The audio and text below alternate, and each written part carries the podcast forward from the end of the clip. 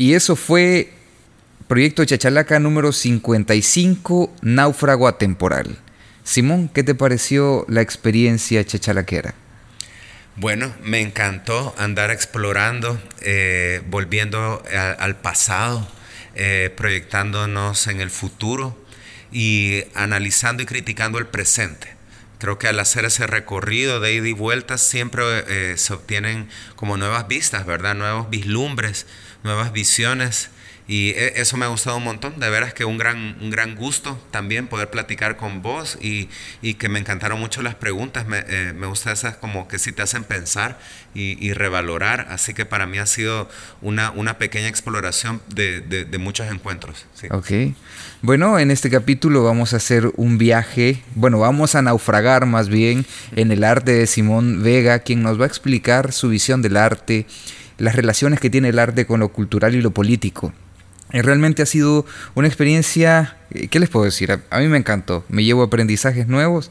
Gracias Simón por, por el tiempo y, y, la verdad es que fue excelente. Nos echamos un buen viaje. Me encantó a mí también vos, un gusto, chamba. ok, entonces comenzamos el capítulo número 55, Náufrago Atemporal. Esto es Proyecto Chachalaca número 55 con Simón Vega. ¿Qué tal Simón? ¿Cómo estás? Muy bien, Chamba, muy contento de estar por acá con, con vos y con el público. Excelente. Bueno, está comenzando octubre. ¿Te gusta este mes? Sí, de mis meses favoritos incluso, dijera yo. Antes, los vientos de octubre siempre me han encantado. Ah, Ahora máximo. se ha movido un poco, ¿verdad? Todo el, el, el, tema climático, pero sigue siendo un mes verde, encantador, con unos amaneceres, atardeceres increíbles. Sí con buenas olas, así que sí, me gusta. ¿Te gusta surfear? Sí, sí, sí, yo practico eh, surf desde aproximadamente, bueno, desde que tenía como 13 años. Okay. Así que sí, toda mi vida lo he hecho, me gusta un montón. Eh, vivo en la playa y entonces también estoy muy pendiente de, pues, de esto de surfear y todos los fenómenos climáticos que, que, que sí. lo mueven. ¿verdad? Sí, mira que, que estamos pasando por una época extremadamente caliente, rompiendo récords a nivel mundial. Pero bueno, vamos a ver qué para los próximos, los próximos años y los próximos tiempos, ¿verdad? Bueno, comenzamos este capítulo haciéndonos la pregunta de rigor, ¿quién es Simón Vega? Bien, bueno, eh, Simón Vega es un artista salvadoreño, un artista visual eh, que este, vive y trabaja en la libertad acá en El Salvador. Eh, bueno, eh, pudiera decir muchas cosas, pero sobre todo algo que a mí me ha guiado mucho a lo largo de la vida ha sido estas dos cosas. Eh, eh, la vida en el mar, el, el, contacto con la naturaleza, particularmente el mar, y por el otro lado el arte, ¿verdad? Como práctica y como súper interés en mi vida. Ahora, quizá como esos son dos pilares muy importantes alrededor de lo cual eh, muchas otras cosas fluctúan, ¿verdad? Pero la manera de organizar mi vida sí ha estado bastante alrededor de esto. Eh, otra práctica eh, quizá importante en mi vida ha sido la docencia. Eh, fui maestro universitario por 13 años aproximadamente y, y, es algo que me gusta, me gusta un montón hacer, me gusta un montón hablar, hablar de mi trabajo. Bueno, yo creo que a todos los artistas este, eh, nos encanta, ¿verdad? Eh, y, y eh, por ende la comunicación, el arte es mucho un tema de comunicación, de diálogo, de intercambio y pienso que eso nutre bastante mi, mi vida y, y, quién soy. Y por el otro lado, en el caso del, eh, del surf, es la relación con la naturaleza. Eh, eh, el aprendizaje en torno a los fenómenos de la naturaleza para tener también algo muy, muy divertido, en el sentido de que tanto el surf como el arte eh, sale algo muy divertido, ahora salen retos también, salen momentos muy, muy difíciles, pero, pero por, por, ambos tienen sobre todo algo muy lúdico, entonces siento que eso puede definir bastante quién soy. Ok, qué interesante. Muy bien, muy bien. Vamos a ver, y cuando Simón Vega no es un artista, ¿qué, ¿qué, disfruta? Mira, esta pregunta la hacíamos antes, así como, ¿qué consumís para producir la persona que sos? Pero se malentendía. Pero, ¿qué haces? ¿Qué te gusta? ¿Qué música te gusta? ¿Qué, qué te gusta leer? ¿Qué, ¿Qué, haces en tu tiempo libre, aparte de surfear? Bueno, sí, eh, fíjate que eh, hay muchas cosas, pero... Eh, Me encanta el tema de la arqueología. Ok. Eh, me gusta mucho viajar en general, pero mis viajes favoritos y más frecuentes eh, van en torno a, la historia, la historia del pasado y eh, me gusta mucho Mesoamérica, las culturas mesoamericanas. A lo largo de mi vida ha sido una constante desde que eh, mis padres nos llevaron en 1983 u 84 a un viaje por la primera, primera vez que la habían llamado Ruta Maya. Eh, y recorrimos partes de Guatemala, Chiapas, Yucatán, toda la península, eh, y hasta Oaxaca, eh, ese encuentro para mí fue súper importante eh, con las culturas, el pasado local, Mesoamérica, con el viaje en sí mismo y el interés de viajar. y ver ruinas y ver ciudades y cómo vive otra gente. Fue un viaje exploratorio, ¿verdad? De grandes descubrimientos y, de muchas historias que salían de ahí, ¿verdad? Este, al viajar en Yucatán, por ejemplo, no solo pudimos ver eh, la cultura maya de primera mano en algunas ciudades como Uxmal y Chichen Itza, sino conocer el, el, famoso viaje de John Lloyd Stephens y, Frederick Catherwood, que fueron de los primeros exploradores europeos que visitaron el área de Honduras y descubrieron Copán, eh, Guatemala. Bueno, descubrir es difícil la palabra, pero eh, fueron los primeros que dieron cuenta de muchas de las ruinas que estaban en esta región, esta zona. Y de ahí salieron unos dibujos increíbles de Catherwood que siempre me han inspirado. Y hasta el día de hoy eh, puedes encontrar referencias en, en mucho de mi trabajo. Entonces, eso de arqueología y encontrar el pasado me fascina. Y lo otro que me encanta es como especular en torno al futuro eh, la ciencia ficción, eh, tanto la literatura como el cine, son prácticas que eh, muy frecuentes para mí. Imaginar el futuro. Imaginar el futuro es decir, imaginar cómo iba a ser esta entrevista, imaginar cómo va a ser mañana, pero cómo sería dentro de 10, 50 años, 100 años, ¿verdad? Son cosas que me gustan y que informan mucho también lo que hago, ¿verdad? Así que viajar en general me gusta un montón. A veces puedo viajar como con un tema arqueológico o cultural y artístico, ir a buscar museos y ver ciertas ciudades que tienen una oferta cultural eh, muy grande como Nueva York, por ejemplo, ¿verdad? O, París, me encanta eso, poder viajar y conocer. Eh, también ha sido una costumbre que mis padres nos inculcaron antes de tener un carro nuevo, lujoso, antes de tener una gran casa, es mucho más, de mucho más valor viajar conocer, explorar, tener experiencias nuevas. Así que siento que eso, fíjate, junto con, con lo otro que te mencionaba, la práctica del surf y del arte, eh, son cosas que me, gustan un montón. Y la, historia me gusta un montón. El tema histórico es de lo que más leo. Por ejemplo, me encanta leer, eh, que en sí es una práctica que también me gusta un montón. Eh, me gusta novela histórica, me gusta eh, reportajes históricos. Ahorita estoy leyendo una, eh, un libro de Anton Beevor, que es un reportero militar y tiene una serie de libros de batallas y sucesos de la Segunda Guerra Mundial, pero que está informado por eh, comunicación, comunicación militar, civil, diarios, el diario del soldado, de un soldado, ¿verdad? Y, y, con todo ese mosaico va componiendo, ¿verdad? Un momento, una batalla y me encanta, o sea, estoy como súper fascinado. Me leí eh, La caída de Berlín, Stalingrado, de él. Ahorita estoy leyendo eh, de las Ardenas, de la batalla de las Ardenas, y me encanta. Eh, a la par estoy leyendo por segunda vez el libro de incidentes de viaje en Centroamérica y Yucatán, de estos expedicionarios que te dije, John Lloyd Stephens y, y Catherwood.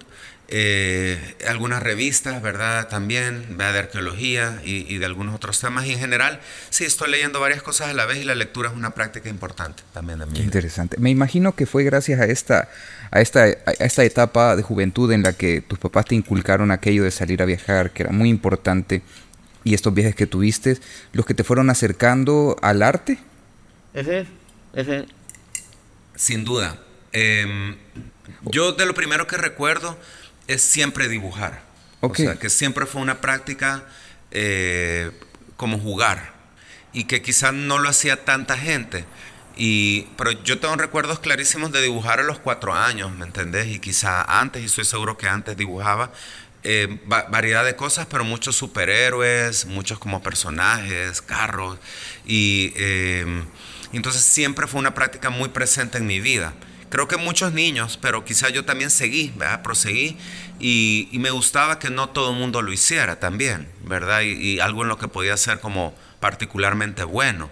Entonces, eh, mis inicios con el arte en realidad es muy práctico, ¿verdad? a un nivel eh, lúdico y, de cosas que se necesitaran en el momento. Era como que si íbamos a hacer un mini show de Kiss y nos queríamos pintar, yo era el que con lapicero Vic iba a hacer las pinturas de cada uno de los personajes, ¿sabes? Y, y, claro, más adelante en la escuela era el que me tocaba hacer las portadas de los trabajos, ¿verdad? El cartel grande y que, y que era como bueno en eso, ¿verdad? Y valorado en eso. Entonces, eso fue lo primero, diría yo. Eh, y luego, este, eh, ya al ver y al viajar y ver las manifestaciones del arte y al nivel que podían llegar, eventualmente me llegó a una, a una consideración quizá como a eso de los 10, 11 años. Eh, mi mamá nos llevó a un viaje a Europa. Eh, que pocos niños hacían en esa época y fue un viaje bien mochilero, bien de bajo presupuesto, pero fue ir a ver, ¿sabes? O sea, eh, Venecia y el Vaticano y fuimos como a ocho países claro. y verlo a ese nivel. Y yo sí me acuerdo haber visto, o sea, esa Basílica de San Marcos y la y también la em, ver el Vaticano y el, la obra de Miguel Ángel ahí y decir estar impresionadísimo a los 11 años y decir, esto es lo que quiero hacer. No hay nada más increíble que esto. Pintar la espiritualidad, el futuro, el pasado. O sea, eso fue así, me, definió mucho. Ok, de toda esta experiencia, de todo tu recorrido que has tenido como artista, ¿qué significa el arte para ti, Simón? Mira, es una pregunta que yo me hago cada tanto y necesito revalorar porque ahora te puedo decir que es muchas cosas para diferentes momentos. Eh, el concepto y la práctica va cambiando a lo largo de tu vida. La finalidad va cambiando también. Y a veces puede ser algo y puede ser otra cosa también. Es decir, puede ser eh, un trabajo, de una fuente de ingreso, pero también puede ser eh, una, una actividad casi espiritual eh, de introspección y de conocimiento del mundo. Puede ser las dos cosas, también puede ser algo muy juguetón y divertido, eh, puede ser algo que me permite analizar y entrar en temas más serios, eh, puede ser una manera de visualizar mi propio pensamiento, ¿verdad? O cosas que no están en el pensamiento, sino que surgen un poquito más orgánicamente y por ende hay un tema ahí de que, pues que va más allá del consciente, ¿verdad? Hacia el subconsciente y hasta el inconsciente. Eh, puede ser una conexión con ancestros y temas así muy, muy profundos que no hay otra manera, creo yo, de sacar lo que el arte, ya sea música en un ritmo o, en una visión o en un mapa o lo que sea. Y a lo largo de tu vida también va cambiando, ¿verdad? De niño lo que te cuento era una gran diversión, no había mucho más allá de eso. Y quizás sí, un poquito como decir yo puedo hacer esto, ¿verdad? Y ahora eh, te puedo decir que ahorita yo desde algunos años lo defino bastante como eh, un vehículo de exploración.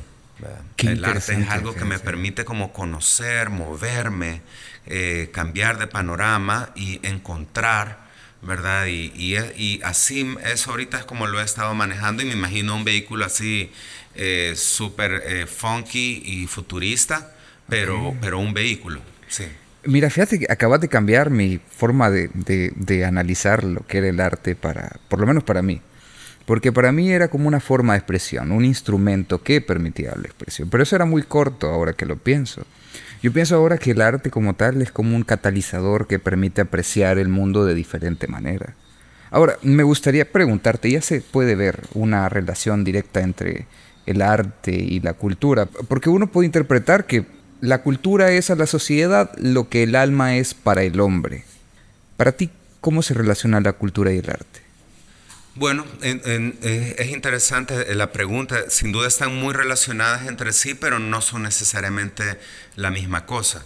Em, el, arte, eh, como te digo, creo que puede ser muchas cosas y es cosas distintas en diferentes épocas de la historia. Es algo distinto eh, según las diferentes sociedades. hay sociedades que no tienen una palabra que defina arte y es un concepto bastante occidental. Eh, quizá la división entre las disciplinas es algo también muy occidental. Eh, ¿A qué me refiero? Eh, por darte un ejemplo, es que en la antigüedad, incluyendo en Europa, pero pensamos en Mesoamérica, las artes no estaban divididas. Vos no ibas a ver una expo de arte o una manifestación de arte. En un templo sagrado ibas a encontrar pinturas y esculturas que hablaban de una cultura y eh, un conocimiento muy profundo y una codificación también de símbolos en, pro del poder, ¿verdad? De una clase reinante, ¿verdad? Entonces, o sea, es, es, mucho, ¿verdad? O sea, es bastante dentro de una sociedad, ¿verdad? Todo eso, creo yo, va conformando la idea de cultura. O sea que la cultura es una red de símbolos, de conocimiento, eh, de un pasado compartido, de unas finalidades de vida compartidas. Eh, eh, todo eso va definiendo lo que es la cultura de un lugar. Ahora, claro, el término cultura en sí mismo está en cuestión, desde teorías decoloniales también es de pensarlo, pero volviendo a tu pregunta, el arte puede ser muchas cosas y cambia, pero lo que tiene diferencia de la cultura es esto, bueno, digamos que si alguien quedó náufrago, ¿verdad? Y él va a hacer algo, ¿verdad? Dentro, más allá de lo que sea buscar comida, bebida y eso. Eh, va, digamos que él hace un muñeco con palos encontrados. Eso es arte, ¿verdad? Lo vea o no lo vea nadie más en el universo, ¿verdad? Él creó algo a partir de una necesidad y, de una, y lo expresó y lo sacó y lo manifestó y lo hizo tangible. Pero si nadie lo ve y nadie lo observa y nadie lo comenta y nadie lo dialoga, lo que no se genera es cultura. No por eso no es arte. Pero la cultura tiene que ver con una conexión, interconexión de una serie de símbolos y elementos para formar una obra de arte. O sea, la necesidad, necesita la cultura para entender el arte, pero también, eh, más allá de la creación artística, eh, sus significados y significantes y la manera en que se diseminan, rebotan y se dialogan en una sociedad es lo que crea cultura. Ok, qué, interesante, fíjate, qué, qué, curioso ese ejemplo de, de náufrago y y cómo él hace un muñeco. Esto lo vimos en una película, me parece, sí, sí, Pero sí, de alguna u otra manera es una expresión, una forma, un, catalizante que utiliza para poder disfrutar el mundo de alguna manera o, hacerse con el mundo de alguna forma. Ahora, con respecto al arte, ¿qué papel crees que debería de jugar en la vida de las personas, de todos nosotros, como personas individuales? Bueno, ahorita creo que eh, esa pregunta es súper válida en torno a este tiempo, ¿verdad? O sea, ¿qué es lo que debería hacer ahora, ¿verdad? En el punto donde estamos. Y también creo que es importante definir en el lugar donde estamos, porque tendemos a confundirnos mucho por esta globalización actual de que estamos en una sociedad o en lugares que probablemente no es donde verdaderamente estamos, ¿verdad? Eh, o sea, además de que hay un tema digital y de un mundo digital donde ahora deambulamos y vivimos, pues también nuestras referencias tienden a, estar bastante occidentalizadas y no siempre reflejan nuestra realidad nacional. Y a veces estamos tan inmersos en la realidad nacional que no hacemos la conexión con el resto del mundo, ¿verdad? Entonces, para mí es muy importante poder tener ambas, eh, poder tener una visión eh, de espacio local y de incidencia local y comunitaria, pero tener también un ojo y una visión hacia lo global y hacia los puntos donde se está generando también la visión de lo que es el mundo mismo y cultura, y lo que es cultura, ¿verdad? Es decir, eso lo pudieras pensar en música, ¿verdad? En música, eh, pues yo pienso que hay que ver que lo que está pasando electrónicamente, tecnológicamente, y cómo esto está influenciando gente más allá del centro que, que lo genera, ¿verdad? Pero a la vez, eso solo en sí no, no te habla nada de tu entorno inmediato. Entonces, para mí, alguien que esté haciendo house eh, o en música house o alguien que esté haciendo escultura. Para mí el valor es que si estás trabajando, porque el sistema es así, una serie de, ideas y sistemas en torno al... algo un poquito más global y lo que es la música, pero que también le puedas meter de tu cosecha, de tu lugar, de tu eh, punto de vista, ¿verdad? Eh, entonces, para mí esa música house va a ser mucho más interesante si tiene sonido de coaster, ¿verdad? y ah, si tiene sonido de vendedoras de pronto, ¿verdad? Y con eso estás haciendo el beat, ¿verdad? Y yo creo que es importante, ¿verdad? Que, que haya esta visión y eso es algo bien importante para mí, mi manera de trabajar arte, ¿verdad? Yo creo que, y, lo, y el arte que a mí me gusta, o sea, me gustan los artistas que también están hablando de su contexto, porque no me gusta el arte que por fantástico que sea, que lo pudo haber hecho cualquiera en cualquier lugar, ¿verdad? O, lo europeo tiende a ser bien industrializado, ¿verdad? Y bien, bien pulcro y esto, ¿verdad? Pero para mí la gracia es agarrar eso y llevarlo, hacerlo propio, asimilarlo, ¿verdad? Y que de ahí salgan otras cosas, porque en general el conocimiento es así. O sea, vos te llega algo desde la manera de hablar hasta el pensamiento, nombrar cosas, y de ahí la gente más creativa juega con eso, manipula, le da vuelta. Entonces, yo por ahí creo que es mucho de la función del arte. O sea, el arte también es una manera de asimilar la realidad y proyectar otras posibles realidades, otros juegos, otras combinaciones con esos mismos elementos. Y eso enriquece tremendamente eh, la vida, la vida diaria, cotidiana.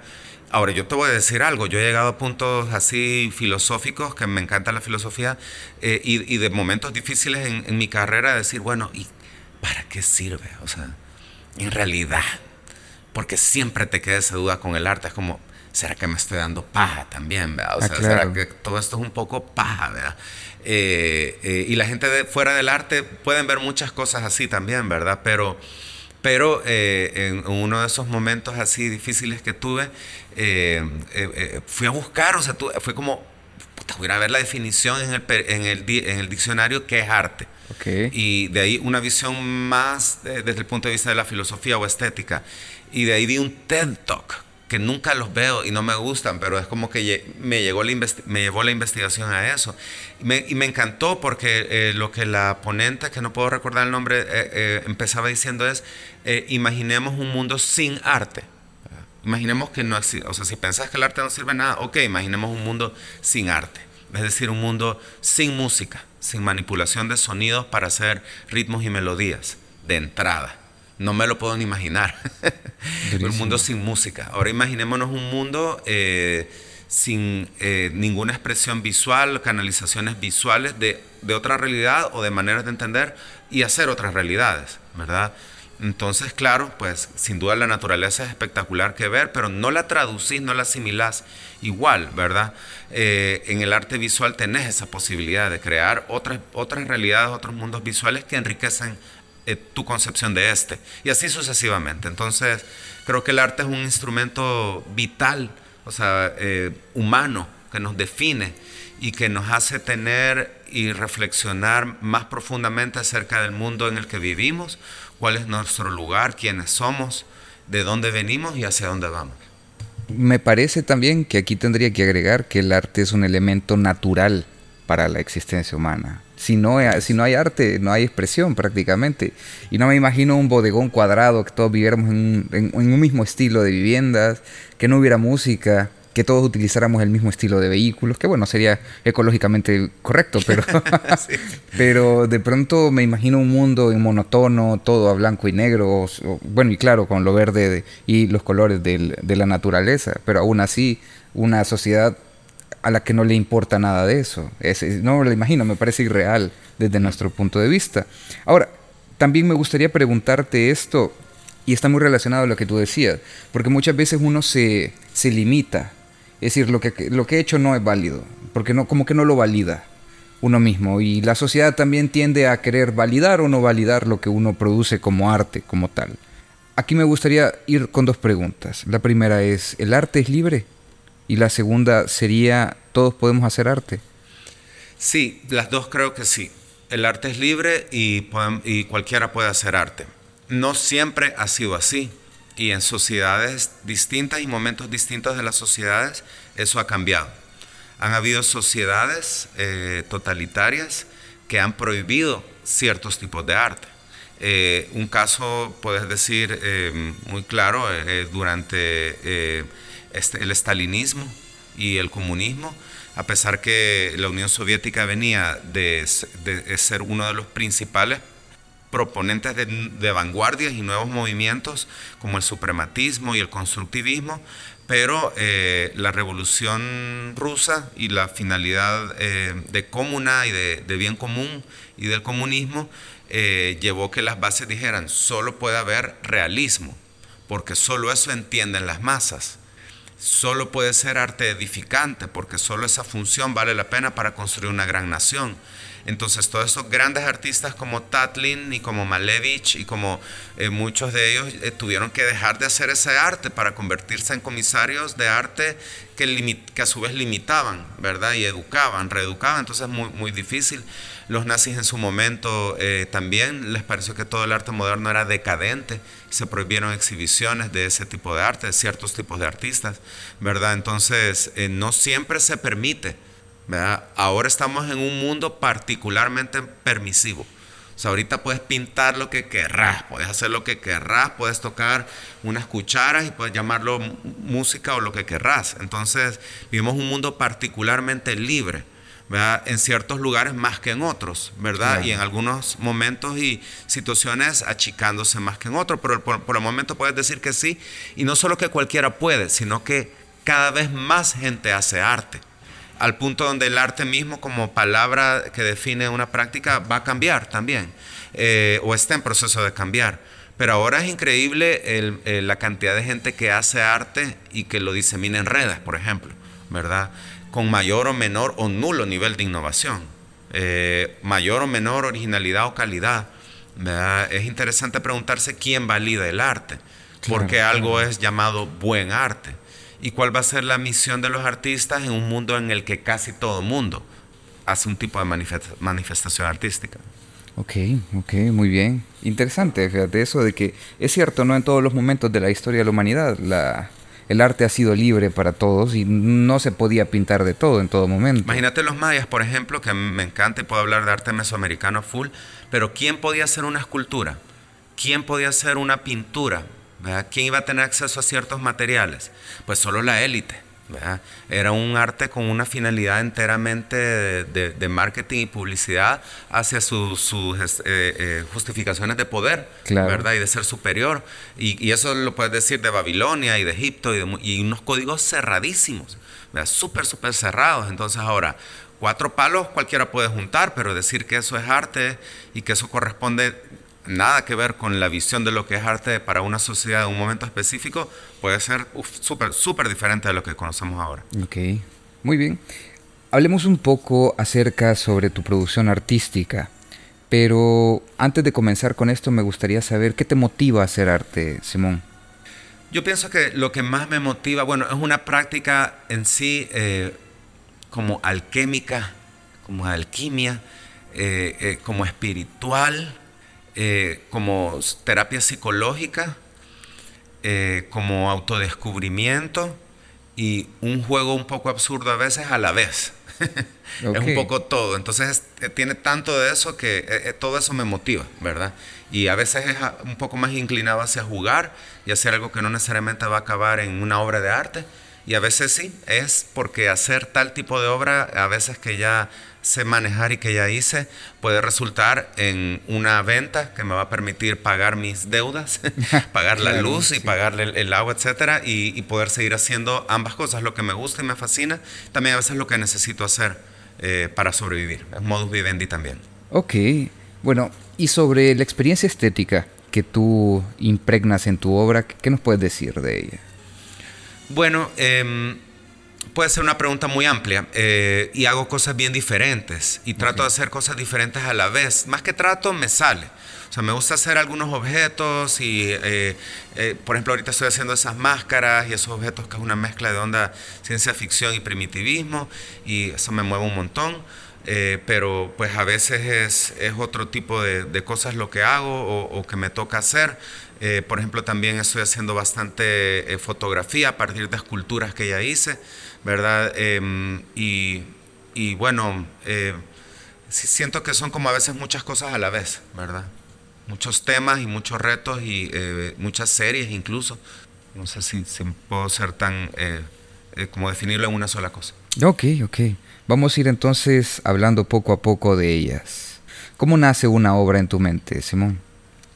Bueno, creo que la mente es un lugar que recibe estímulos, los procesa, los asimila y los vuelve a sacar para el artista. O sea, para el artista todo termina en la parte donde ese rebote de luces y de información que hubo adentro sale, ¿verdad? Entonces, en mi caso, yo estoy constantemente eh, descubriendo la vida, descubriendo ideas, descubriendo posturas, descubriendo eh, sistemas, eh, cosas naturales, revalorando todas esas cosas y sorprendiéndome, sorprendiéndome de muchas de estas cosas. Y, y, y, entonces hay algo en ese proceso que es como, yo quiero hacer algo así, o entiendo esto y entiendo esto otro, y estas otras dos cosas, y si las mezclo, ¿qué pasaría? ¿Qué pasaría si mezclo dos cosas que no se tienen que mezclar? Eh, yo quiero hacer esto, pero no lo puedo hacer de esta manera. Lo voy a hacer con lo que tengo. Todas esas son como eh, posibles cosas que suceden a la hora de decir quiero hacer una escultura, quiero hacer una, una obra. Y hay un gran deseo, o sea, surge una visión también, surge una visión en tu cabeza, no siempre tan clara del objeto, pero sí de la mezcla de los elementos. Y de ahí es quererlo ver, que quiero ver cómo se vería. O sea, quiero ver cómo se vería. Yo, yo quiero hacer una cápsula. Porque de niño siempre quise hacer una nave espacial. Claro, creo que la mayoría y, La mayoría, ¿verdad? Y todavía, ¿verdad? ya de seguir de mayor y seguís alucinando una, una sala de un piloto, ¿verdad? Es una onda como alucinante, ¿verdad? Claro. Entonces, eh, y decir, bueno, quiero entrar, quisiera tocar, quisiera sentarme, quisiera estar en esta, o sea, mucho era como Star Wars, yo quería estar como en Star Wars y tocar un sable de luz. Y luego es, bueno, lo voy a hacer, chica.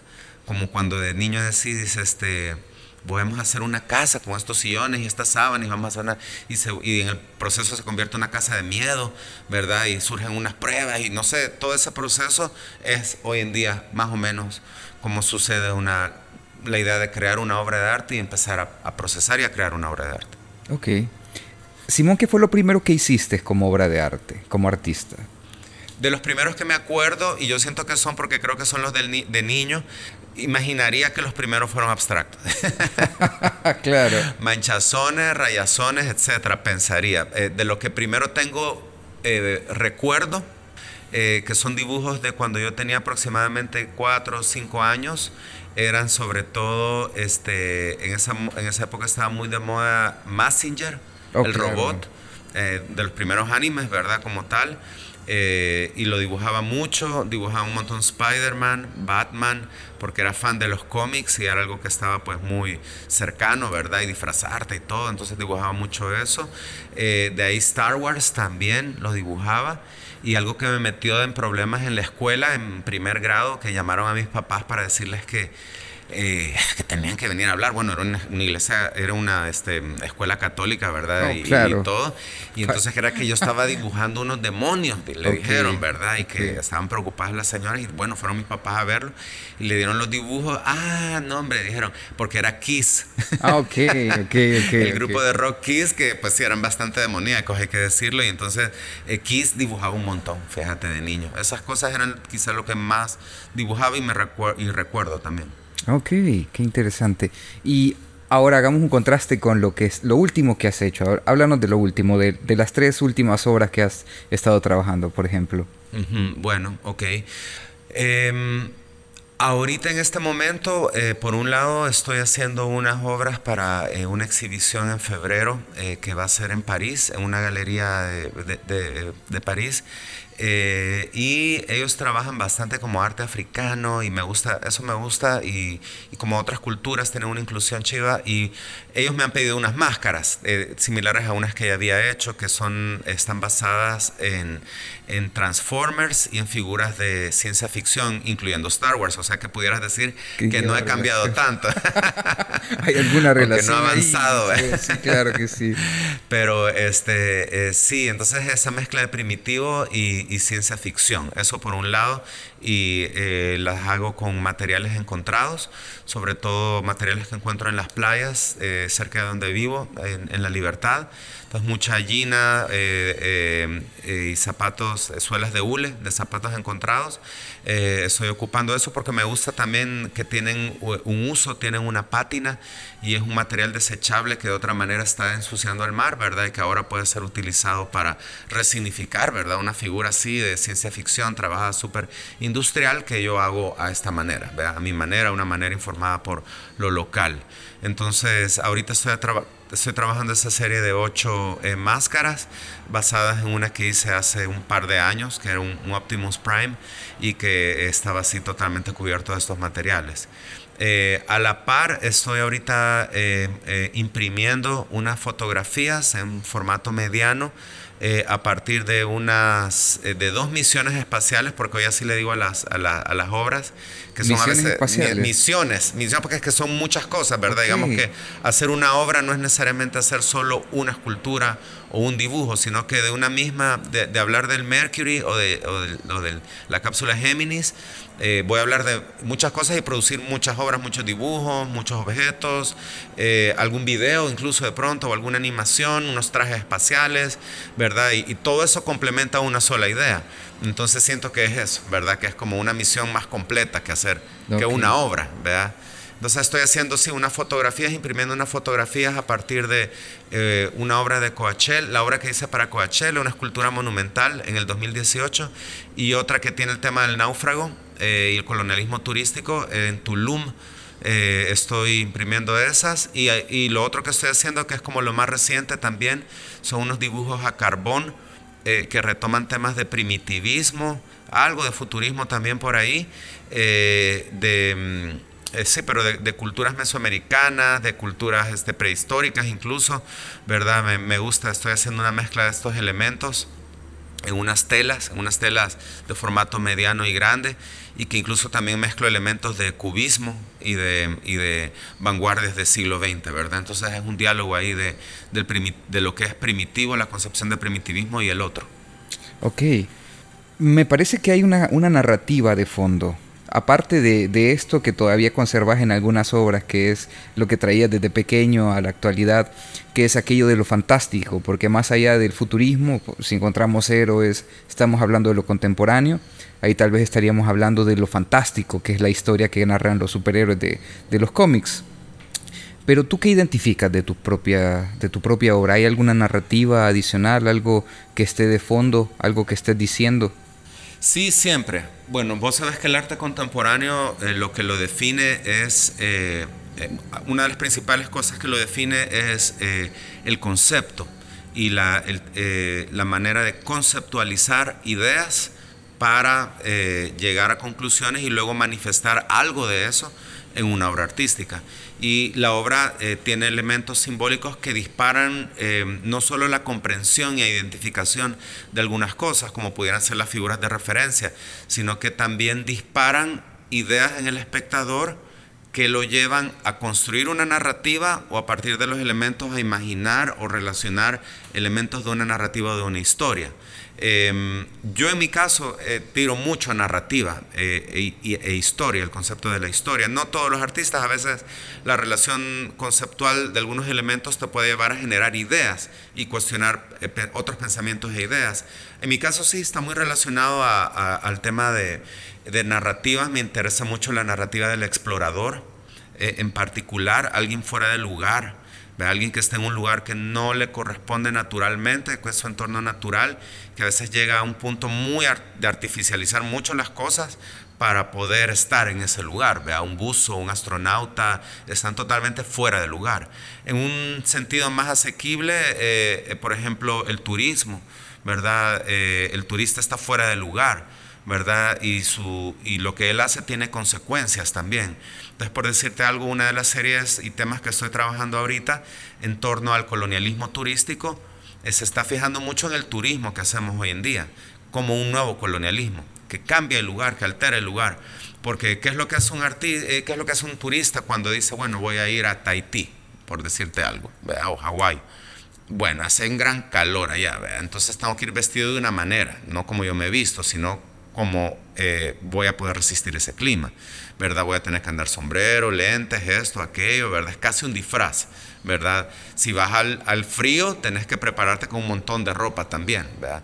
Pero una vez llegas, al, eso no es lo yuca, cuando, cuando, vos llegas al lugar, esperas que las cosas, en el, eh, turismo contemporáneo, que no es para nada eh, lo que era un viajero antes, porque el viajero va a descubrir un lugar, ¿verdad? Y va a entender y adaptarse y el turista espera que el lugar se adapte a él. Entonces el turismo contemporáneo, cuando vos vas a, Tahití o vas a Hawái o venís aquí a El Salvador, número uno, esperás que aquí hablen inglés. Claro.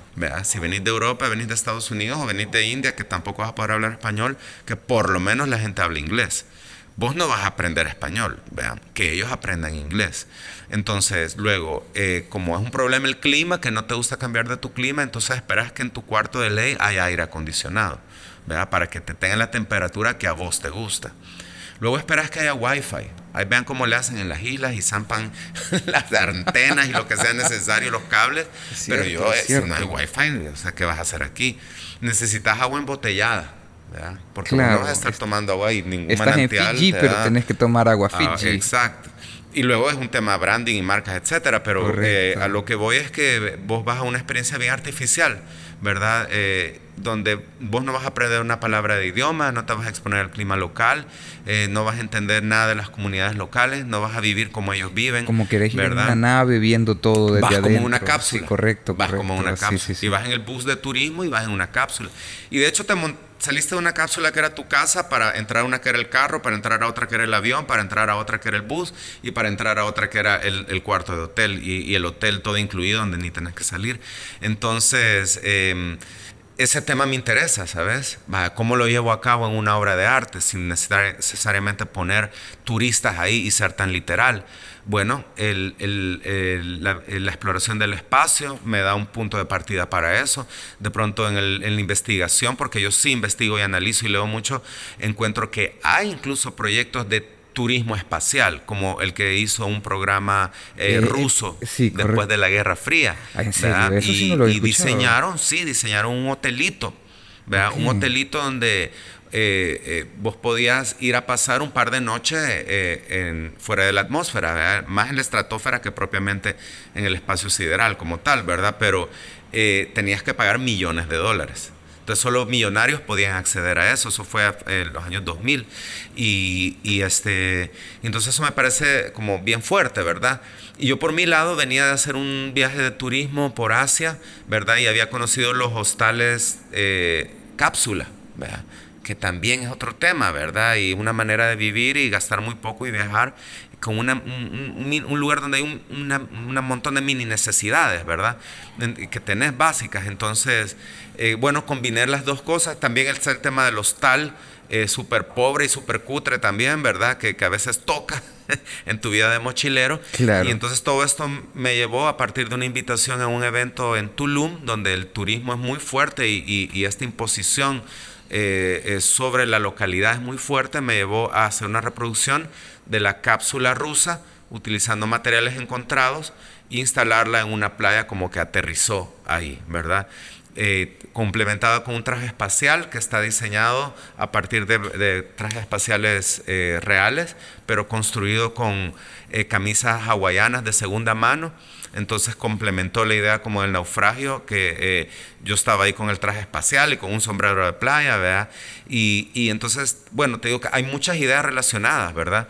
Y hay una conceptualización para llevarlo a que una nave y un naufragio, y dónde colocarlo y con qué medios y todo lo otro, ¿verdad? Entonces, pero al fin y al cabo, eh, para redondear un poco la pregunta, en, el arte actual y arte contemporáneo, hay una serie de, de ideas que vas a necesitar eh, conectar para hablar de un tema específico que estás observando, analizando y criticando, y que puedes llevar ese tema a un público que no sea de una manera no tan cerrada, sino que dispare ideas y narrativas, ¿verdad? O sea, ¿qué ondas con esta cápsula? O sea, se ve que se ve como que es champa también, ¿verdad? Entonces, ¿qué es la onda? Aterrizó porque no sirvió, nunca se levantó, ¿verdad? Eh, y, y entonces empezás a construir esas narrativas.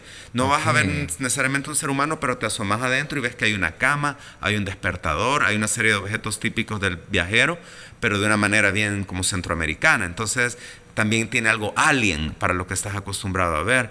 Entonces, esas relaciones van construyendo no solo eh, historias, sino narrativas, ideas.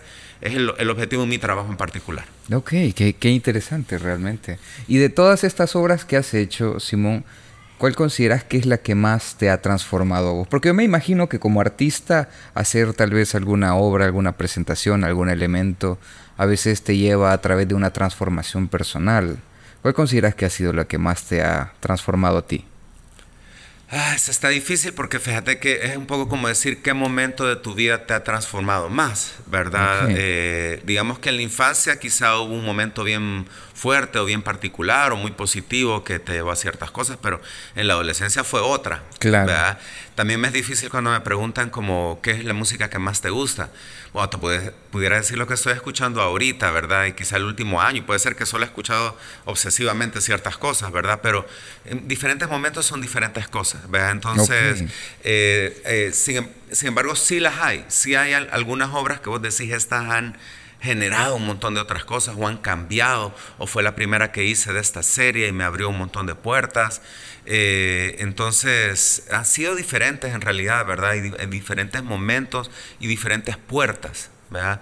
Quizá em, cuando empecé a hacer arte contemporáneo, eh, sí hubo un momento de entender la parte de la arquitectura marginal y la manera de construir informal que, que me empezó a dar cosas, ¿verdad? Pero se siento que el punto donde lo aterricé con más dificultad, pero con más logro, eh, fue un momento donde empecé a trabajar el tema del espacio y que no lo empecé con la Guerra Fría, sino con estos carritos... Em, carritos De, rover que, que, eh, están explorando Marte y que vienen explorando Marte por algunas décadas y fusionarlo eh, a través de, miles de dibujos y, de estar probando miles de cosas durante meses, fusionarlos con los carritos de venta ambulante de San Salvador y de la Libertad. Entonces encontrar ese punto eh, me permitió no solo crear esas obras, sino que a partir de una fusión similar, empezar a crear una serie de obras a lo largo de 10, 12 años, ¿verdad? que se convirtió en la serie Tropical Space Proyectos. Eh, pero también eso a su vez venía de que yo ya venía de una investigación de arquitectura modernista y arquitectura informal marginal, que entonces esa fue otra grada bien importante para poder llegar a esta. Pero los rovers y el Sputnik, que fueron de las primeras obras que hice de esta nueva serie, fueron así un punto cardinal, ¿verdad? sin duda. Otra que te pudiera decir importantísima en mi carrera, es la obra eh, Palm Tree World Station, que fue la obra presentada para el Festival de Coachella en 2018 y que eh, fue la escultura, ha sido la escultura y probablemente vas a hacer. Así me dijo el director de arte, me dijo, mira, yo veo que has hecho obras grandes y seguro vas a hacer obras más grandes, pero dudo mucho, me dijo, que hagas una obra del tamaño de, de, un estadio de fútbol. Me dijo que eso es lo que vas a hacer ahorita. Entonces, fue una obra de 50 metros de largo, por 12 metros de alto, por veintitantos metros de ancho, o sea, una pequeña ciudad en realidad, eh, diseñada en torno a una estación espacial soviética. Eh, construida con métodos marginales y bien centroamericanos. Entonces, la magnitud de la obra, lo monumental, eh, el hecho de que estuvo en ese festival, que en realidad yo creo que quedó bien lograda gracias a que habían todos los recursos, bueno, una gran presión, pero a la vez todos los recursos para hacerlo a ese nivel, me ha permitido acceso a un montón de otras cosas, ¿verdad? Entonces es una obra súper importante a un nivel de carrera, ¿verdad? Eh, esa sin duda pudiera, en un momento sin hablar mucha paja, pudiera decir eso. Ok, ok. Bueno, Simón, ¿y tenés alguna especie de ritual o práctica que hagas así especial para entrar en un modo creativo, súper poderoso o algo por el estilo? ¿Qué haces? Sí, ha cambiado a lo largo del tiempo. Me acuerdo que antes, eh, época pre-internet, tendía mucho, bueno, yo he sido muy fanático de los libros y los libros de arte, y entonces me ponía a ver libros de arte y de arte antiguo y no solo contemporáneo hasta que ya no soportaba y entonces era como que tenía que empezar a dibujar y hacer cosas y me, inspiraba, me chocaba algo. Eh, ahora no es que no te eches eh, un, me he hecho un recorrido en la mañana de Instagram y, veo muchas cosas como de arte y, guardo algunas y algunas cosas me motivan y siempre otros me chocan, pero eh, ahora tengo dividido mi área de vida que no lo había tenido antes de mi área de trabajo. Eh, vivo en La Libertad y trabajo acá cerca de Zaragoza en, la fábrica. Entonces eso ha cambiado un poco, ¿verdad? Pero cuando ya llego aquí a la fábrica, eh, sí hay un primer momento en el que abrir el taller, eh, dar una barridita, ordenar los instrumentos y los objetos que vas a usar y empezar a entrar un poquito en, que mentalmente empezás a entrar a, un mundo donde vas a estar unas varias horas, ¿verdad? de 6 a 8 horas. Entonces voy como despejando cosas, ordenando cosas. En la mañana usualmente ya hice una parte importante de mi trabajo, que es como trabajo de oficina, correos, PDFs y todo eso. Entonces cuando llego propiamente a... que eso es trabajo también. Claro, claro. Y, y, es bien importante, a veces toma muchas más horas de lo que quisieras al día, pero hablando propiamente del, del trabajo práctico, después de dar una barridita, ordenar mis cosas, eh, eh, dónde voy a tener todo y, y decidir voy a empezar a hacer esto y esto el día de hoy, acercar todos los materiales y todo. Eh, tiendo a poner música, es una parte bien importante para mí, tener música y cierto tipo de música.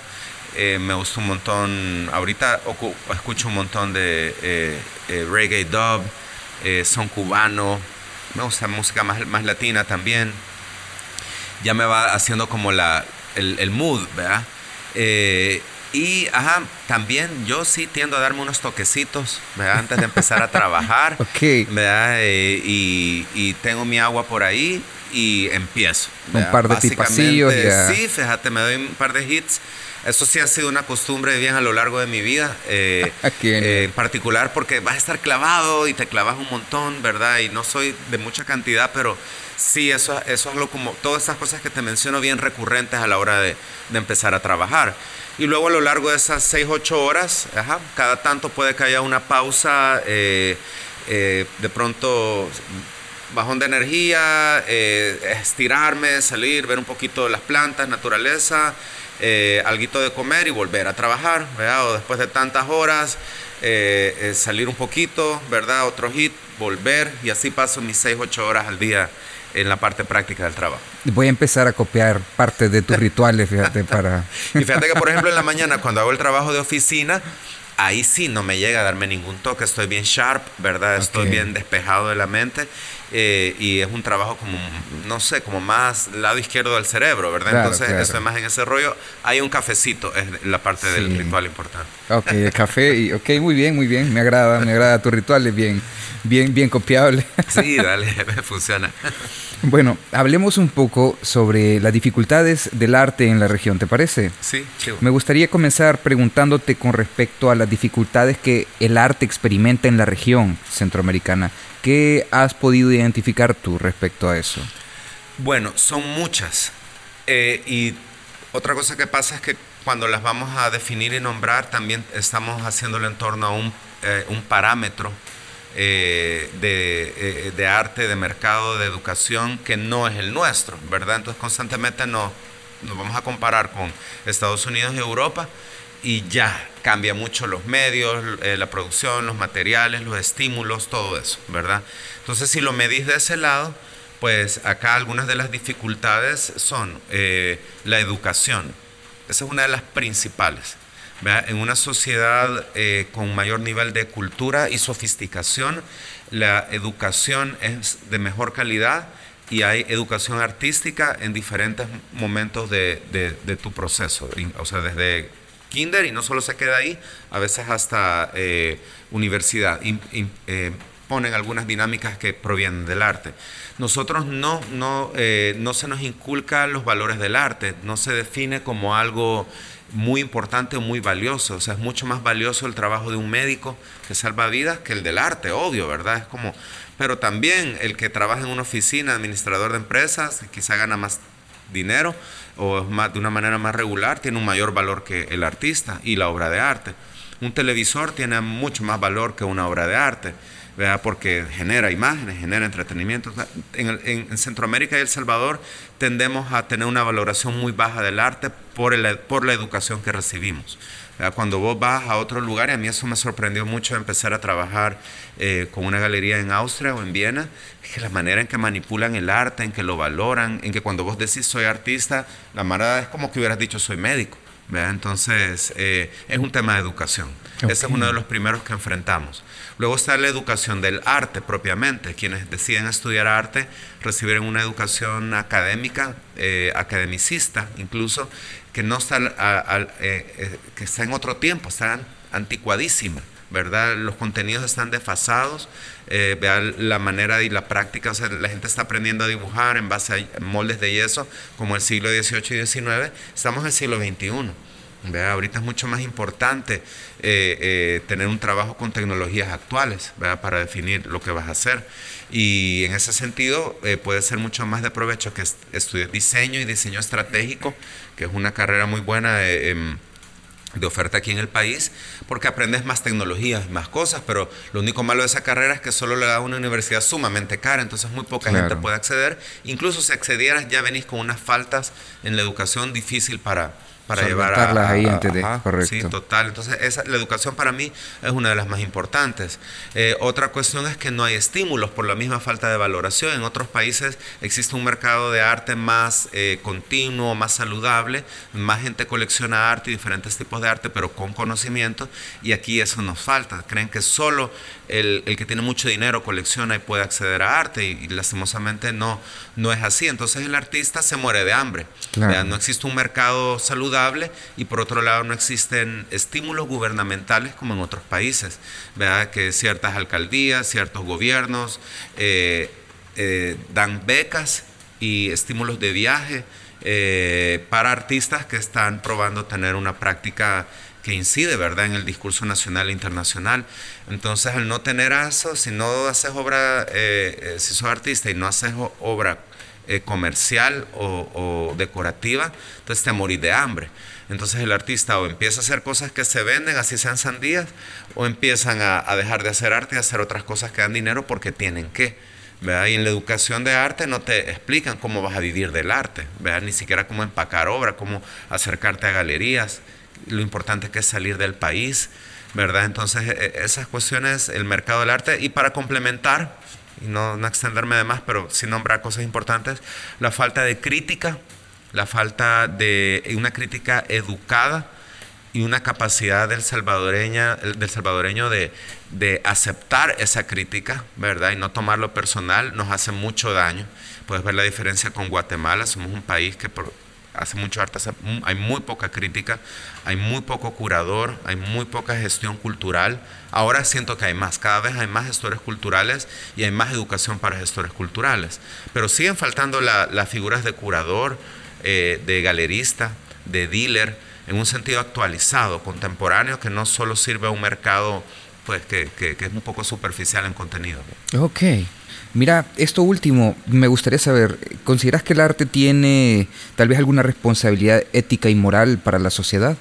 Sí, esa es una súper buena pregunta, ¿verdad? Desde que la, la, leí que me la mandaste me quedé, me quedé pensando porque creo que es bien importante y es una pregunta difícil también, ¿verdad?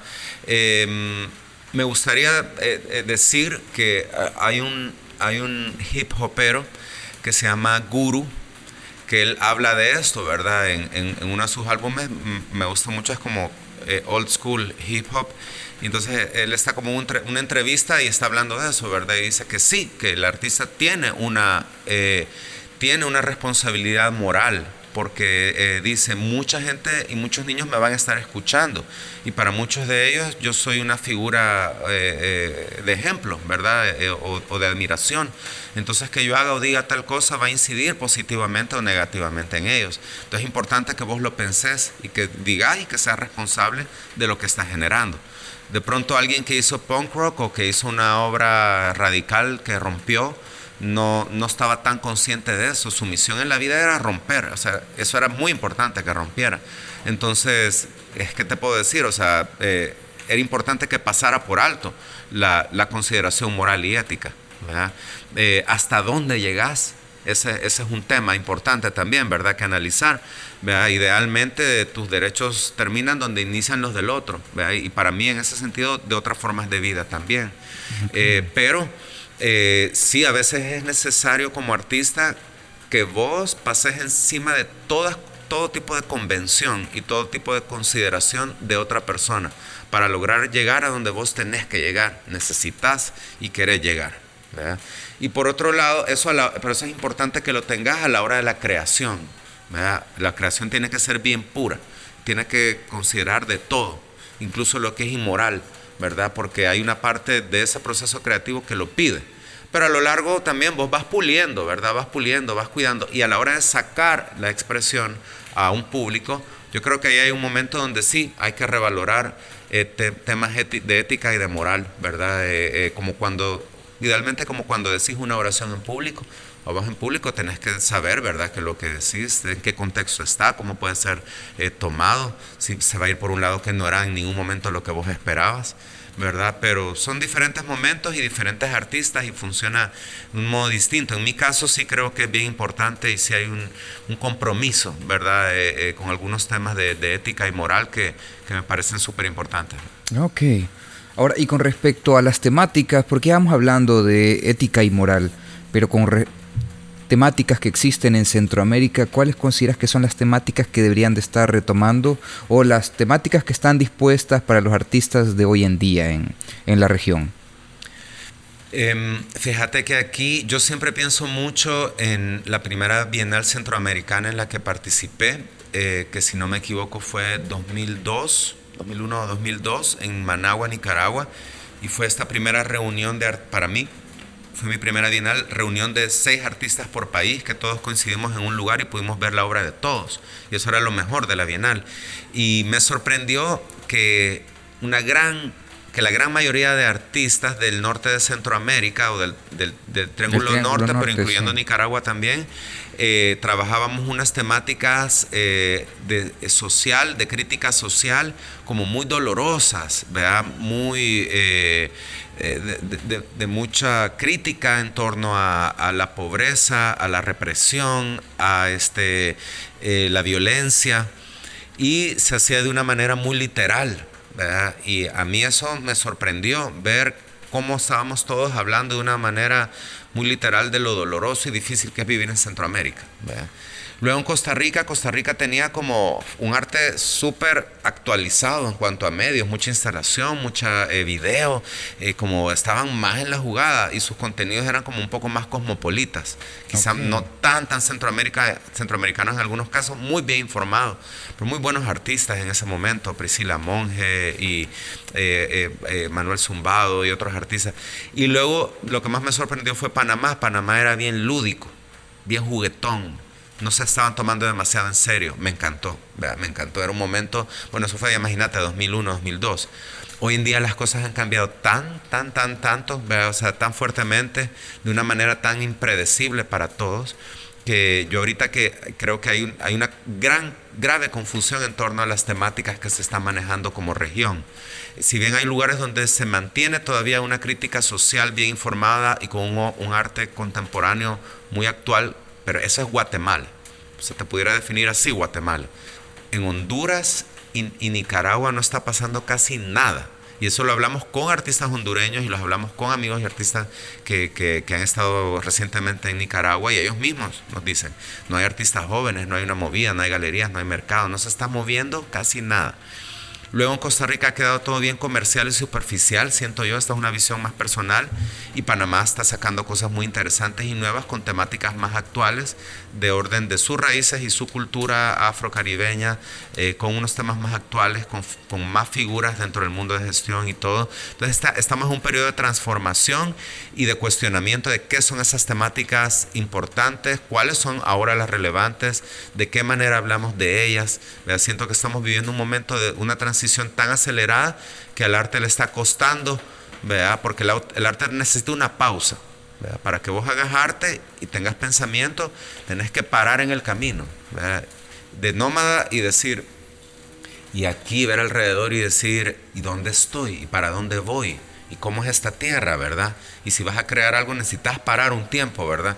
Entonces ahora todo está tan en movimiento y tan en fluctuación con las redes, con el internet, con eh, las corrientes globales, ¿verdad? Con las modas globales, eh, con la, eh, los medios, que todo está bastante confuso. Entonces es difícil ponerle el dedo a algo, ¿verdad? y en el caso de Centroamérica tenemos un gran problema también que yo considero, pero bien marcado en El Salvador, que es de identidad cultural. Tenemos una falta de identidad cultural muy fuerte.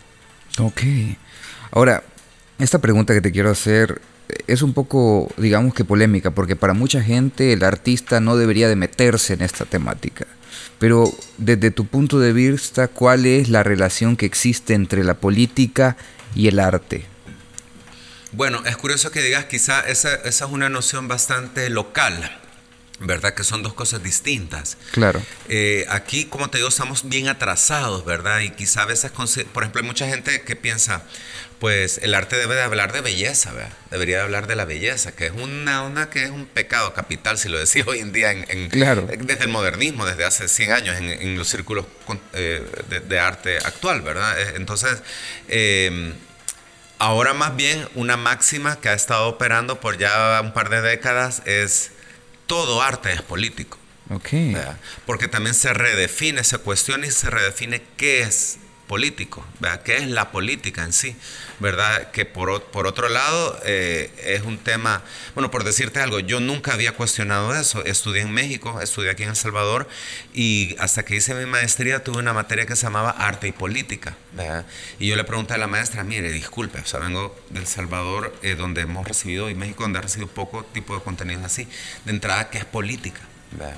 Y no te puedo decir cómo se, no se le trabó la lengua para definir de entrada qué es política. Es un tema muy amplio, ¿verdad? Tienes que ir a la antigua Grecia eh, eh, para definir por lo que verdaderamente se supone que es el tema de ciudadano, de política, de práctica, ¿verdad? La polis, ¿verdad? De dónde viene la polis, la ciudad, la organización, la manera de organizarse de una ciudad de la que todos somos parte y todos deberíamos de, o, por lo menos todos los ciudadanos libres en esa época tenían que ser parte de, en el ágora, opinar, votar, ¿verdad? Ahora ya no lo hacemos, ¿verdad? Entonces somos bien, de hecho, apolíticos en la práctica. Tendremos una opinión, pero no hacemos cosas, no nos reunimos, no hacemos comunidad. O incluso podemos opinar y pensar que nuestra opinión no es política, simplemente es un pensamiento nada más. Exactamente. Nos han enseñado a restarle ese, ese carácter político que puede tener nuestra opinión o visión de, de las cosas. Es correcto todos los ciudadanos tenemos la capacidad y la responsabilidad, ¿verdad? Pero ahora dicen política y te imaginas un tipo de persona específica, ¿verdad? Y, no, todos somos políticos eh, y hay muchos elementos dentro de la religión y la ciencia que se vuelven políticos, ¿verdad? Cuando entran a formar eh, parte de, lo que va a influir en, en, la, en la ciudad y en la sociedad, ¿verdad? Entonces, yo creo que sí, que el arte es tremendamente político y no por eso está hablando de ningún gobierno ni de ningún personaje propiamente del, mundo que conocemos como del mundo de la política, ¿verdad? el elegir hablar, comentar, criticar una temática eh, eh, que, nos impacta, pues yo creo que ya nos lleva a un terreno eh, de, la política que es importante, que es vital que el artista toque de una manera u otra, ¿verdad? Entonces, las canciones también, las canciones están tocando un tema actual y esto y aquello, y puede ser que el reggaetón en ningún momento te esté hablando acerca de ningún elemento en un gobierno o de un gabinete ni nada. Eh, pero es la manera en que la ciudad se lleva, o sea, la ciudad, la costa, el baile, ¿verdad? Y determina un montón de cosas, entonces, pero claro, hoy en día eh, la política tiene una visión más de solo esa práctica de, cultura y de momento y de, lo que es, también hay una parte creo que más crítica, ¿verdad? Y en ese sentido el arte eh, de conciencia y de crítica y, y en sí conciencia crítica son elementos bien importantes para mí del arte y del arte que a mí me interesa ver porque hay muchos tipos de arte.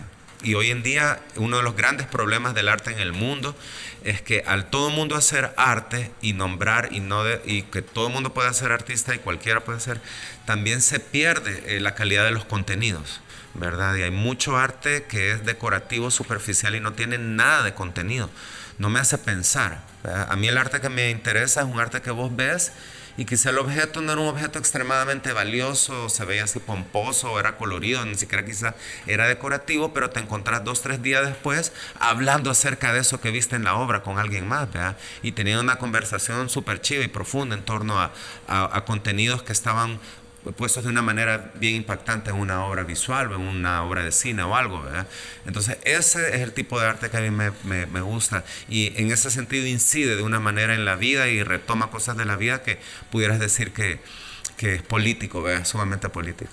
Ok. Ahora, vemos que el arte está presente en todas partes y que de alguna u otra manera, sin darnos cuenta, también nosotros venimos y lo producimos, lo hacemos.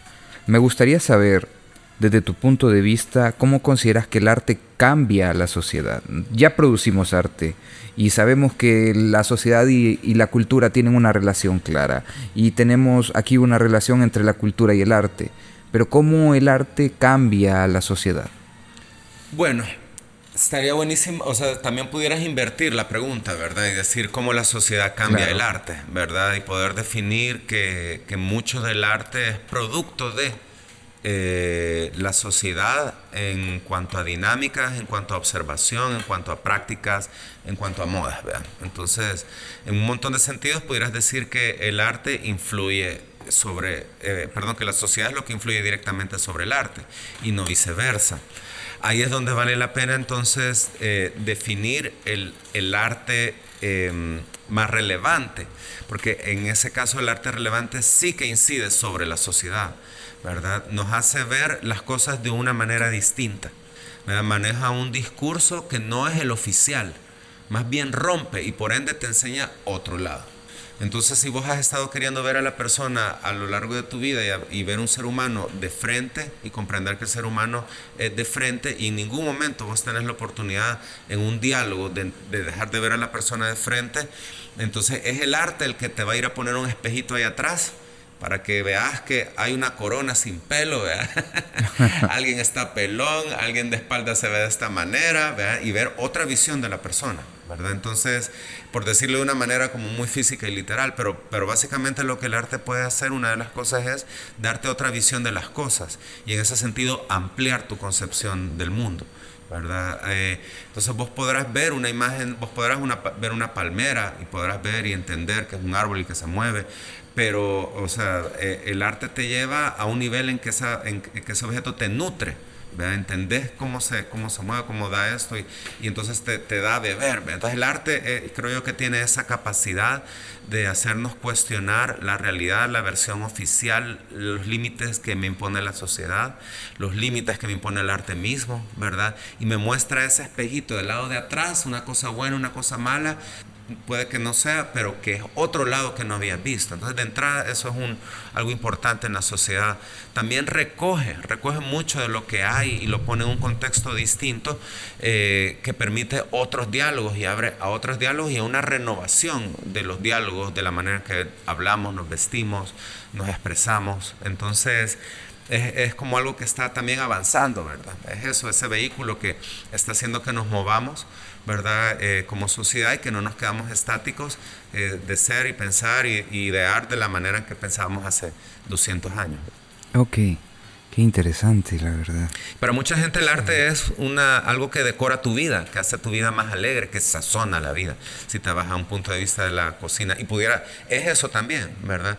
O sea, una habitación, vos le pones un par de cuadritos bien puestos y la verdad es que sube de nivel tremendamente, como si le pones unas plantas y le pones amor.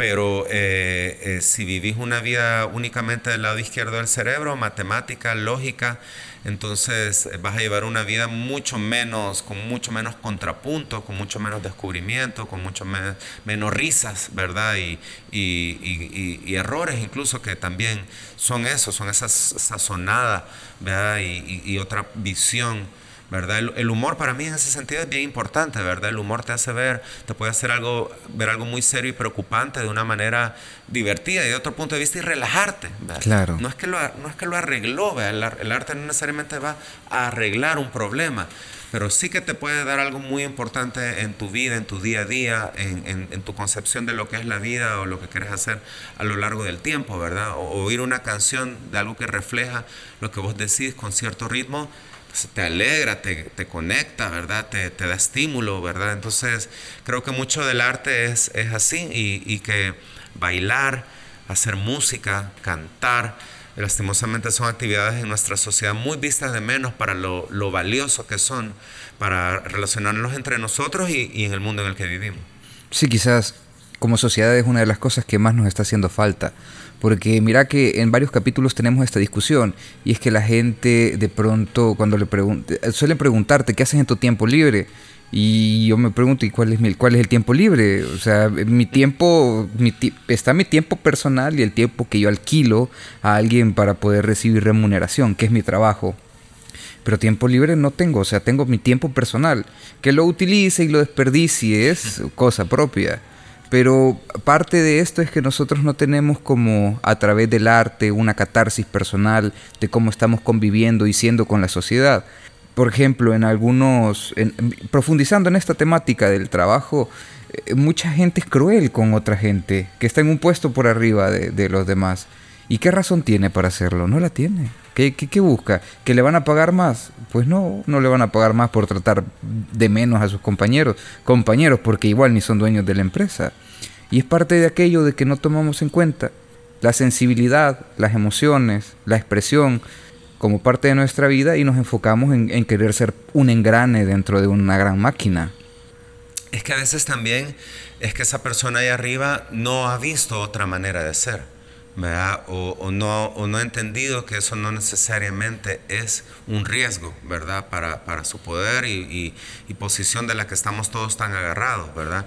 Y ahí uno de los valores del arte también, o sea, porque de pronto vos no ibas por la misma dinámica a escuchar al subalterno que te diga las cosas literalmente ¿verdad? Que te diga, mire jefe, lo que pasa es que usted es un súper grosero y habla de esta manera y grita y nos está poniendo horarios tan difíciles y la verdad es que ahí mismo te despidió sí, ni has terminado, ¿verdad? muchas y, historias contigo. Y entonces, eh, eh, muy directo y por alguna razón las cosas no pueden entrar por como está establecido de esa manera y de pronto pudiera entrar a través de una película, ¿verdad? Que, que está contada desde un punto de vista que no es el de él y puede ver el otro punto de vista y lo que es el día a día.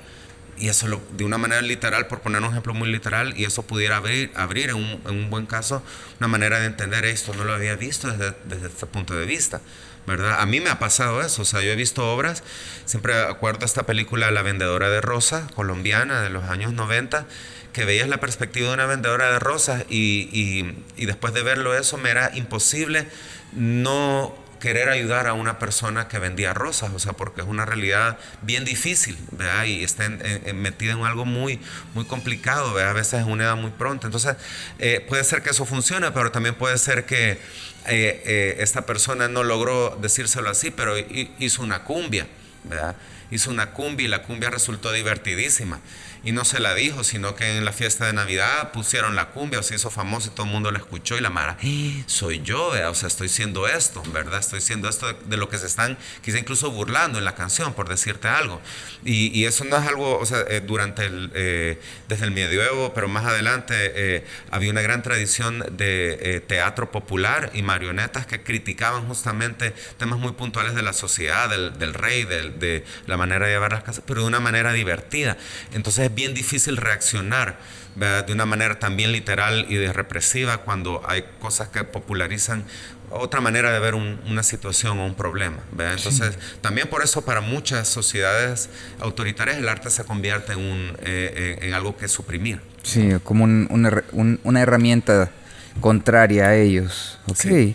Bueno, Simón, me gustaría preguntarte, ya vamos a ir terminando la, entrevista, pero me gustaría saber tu visión sobre la escena actual y cómo crees que la escena artística de El Salvador se va a desarrollar en los próximos años.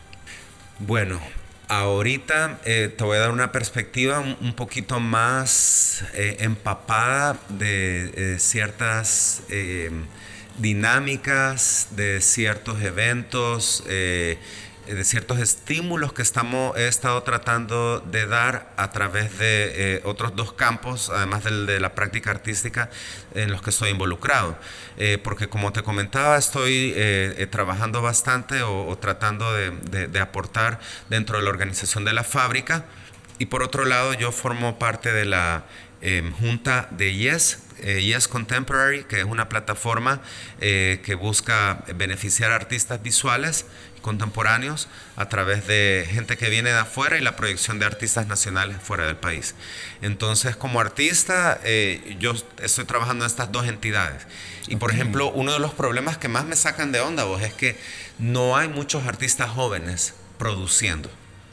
Eh, hay artistas que han salido de la universidad, hay alguna gente produciendo, pero artistas jóvenes produciendo discurso deja produciendo discursos, o sea, haciendo obras y exponiéndolas hay muy pocos.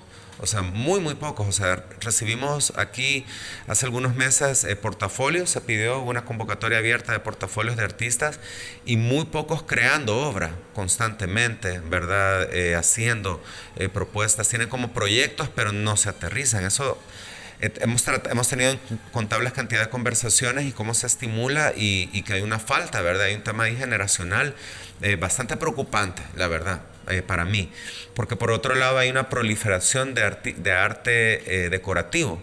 ¿verdad? Eh, de arte colorico, ¿verdad? De hacer flores, de hacer guineos o, o, algo que se va a ver bien en una pared pero que no te dice nada. Y mucha gente haciéndolo y mucha gente comprándolo. Y como cada vez menos gente interesada en, las dinámicas de arte en, torno a política, en torno a, eh, eh, temas más profundos que en el mundo están sonando mucho, ¿verdad? Desde género eh, hasta colonización, ¿verdad? pueblos originarios y rescates de, de otras formas de pensamiento. Entonces, para todo eso que está pasando, ah, muy poco está pasando en El Salvador. Y no necesitas ir muy lejos para verlo, ver el otro lado de la moneda. Guatemala está teniendo una riqueza y una explosión en torno a todos estos temas, a artistas eh, de, eh, eh, ya experimentados, de mediana carrera y muy jóvenes. Y solo te tenés que cruzar la frontera y ves la diferencia.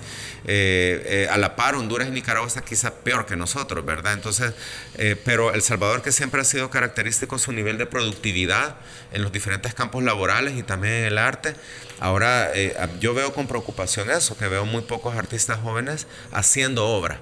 ¿Verdad? Y poniendo y llevando al ruedo a sus, a sus ideas, ¿verdad? Y ponerlas en diálogo. Y más bien hay como una gran, se ha vuelto como algo bien temeroso, nadie quiere estar expuesto, nadie quiere entrar en una polémica, entonces la gente se está quedando como en grupitos muy pequeños y, y pijamadas, o sea, muy seguras. Entonces yo sí veo eso mucho en torno a las artes visuales, ¿verdad? también veo mucho problema eh, de identidad cultural. Veo mucha gente haciendo arte que lo pudo haber hecho cualquiera, lo pudo haber hecho alguien en Chile, lo pudo haber hecho alguien en, en Checoslovaquia, o sea, porque es como igual a todos, ¿verdad? Un poco digital, un poco realista, eh, con una temática de las películas, ¿verdad? Y a mí eso me súper saca de onda. A mí el arte que me gusta es una onda eh, contemporánea y quizás sofisticada, pero súper local también, ¿verdad? O sea, muy cargada de, de, de algo que que, está en ese lugar, que está en esa dinámica, en, esa sociedad. Entonces veo un arte muy copiado, muy repetitivo. Veo mucha gente copiando, copiando, copiando, copiando ideas en arte joven y eso, eh, y no solo en arte joven, en arte en general.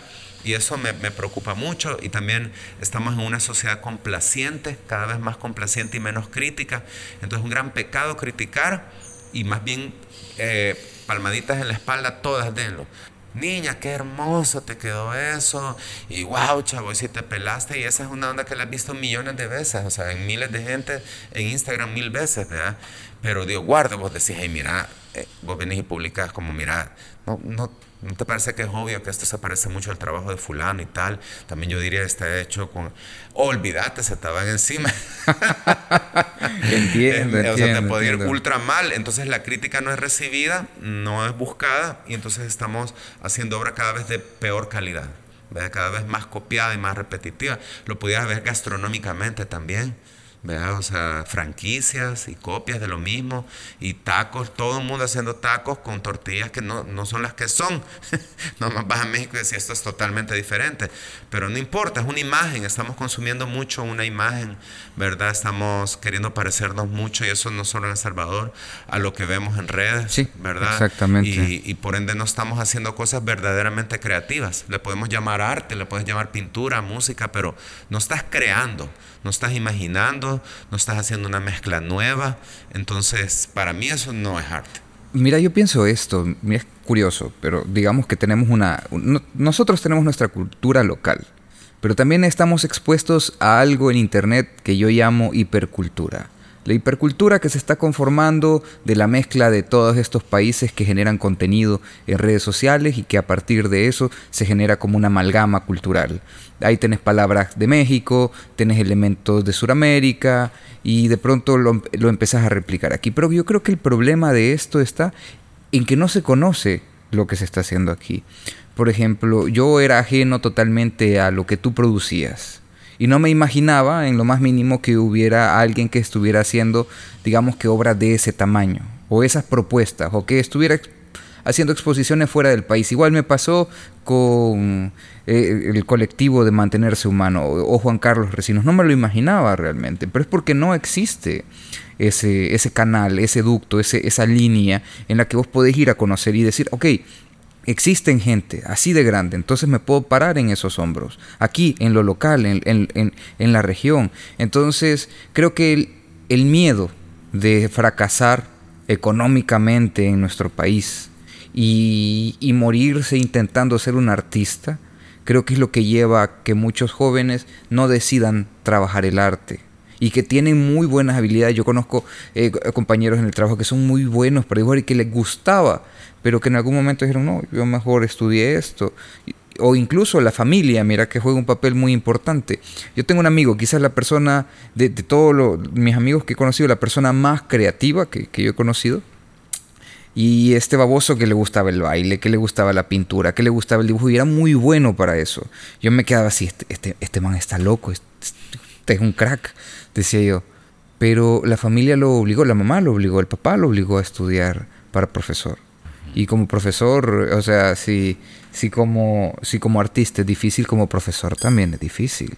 Y pues mira, ahí está él, eh, trabaja en lo que él aprendió de sus propias maneras, el arte, diseño gráfico, dibujo y eso, y lo de docente quedó ahí atrás. Le dio satisfacción a la familia de que sacar el título y todo eso, pero al final, si no haces algo que te gusta, te estás muriendo más rápido. Sí, vos mira, eh, yo creo que eso está muy relacionado a lo que hablábamos al, inicio, eh, es en la educación, en, el que no se inculca una valoración al arte. Totalmente. Que no te dicen que una ciudad con arte es mejor y sin embargo morís por viajar a ir a una ciudad que está llena de arte, ¿verdad? Eh, que te dice que ser ideas raras y la creatividad es algo que hay que limitar, pero te encanta ir a Disney, ¿verdad? y ver la aplicación de todas esas ideas locas y de los dibujos y las pelazones a un nivel de eh, juego, ¿verdad? De entretenimiento, ¿verdad? En ese punto. Entonces, eh, somos una sociedad en El Salvador que ve al artista, ve al artista como poco más que un vago. ¿Verdad? Y los papás te van a decir, por su propia falta de valoración que a su vez les inculcaron de pequeños, dicen ese trabajo no tiene valor y te vas a morir de hambre. Y muchos padres muy bien intencionados de decirles que no voy a dejar que él se muera de hambre y que haga esta tontería y se acabe drogando, porque es el estereotipo del artista también, es una persona poco productiva, un, problema para una sociedad, ¿verdad? Eh, y, lastimosamente esa película no las han pasado mucho más eh, eh, que el artista que es exitoso, que encuentra una manera de vivir en lo que ama y le gusta. Y lo que es peor, eso no solo está en el arte, la gran mayoría de gente está trabajando en cosas que no les gusta, con las que no se identifica que no ama. Eh, muchos de ellos están imposibilitados de encontrar lo que aman, lo que les gusta, ni siquiera han podido encontrar eso. Yo desde siempre supe que me encantaba dibujar y que lo que hiciera iba a ser eso, y de dibujo y creativo.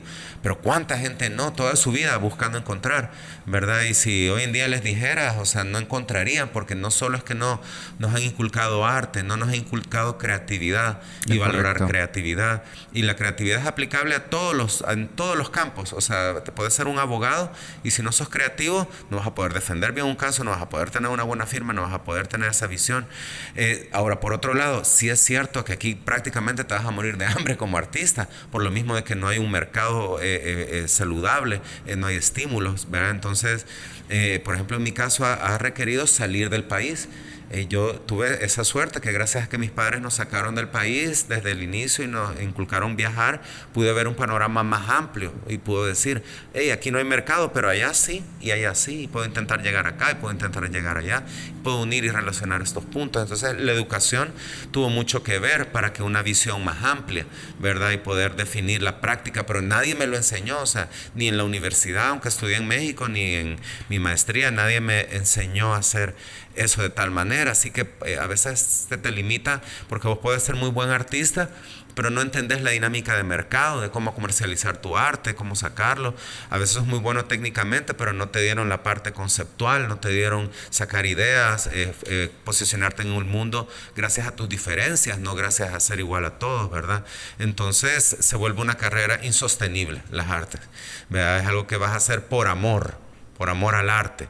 Incluso un amigo, un artista eh, que quiero mucho, Luis Cornejo, me decía que le llamó mucho la atención que en el pensum de la Nacional, donde te ponen al final, te ponían las ofertas de trabajo que puedes esperar de cada carrera, en la de arte aparecía docencia, eh, asesoría, eh, no sé qué, pero no la práctica de arte.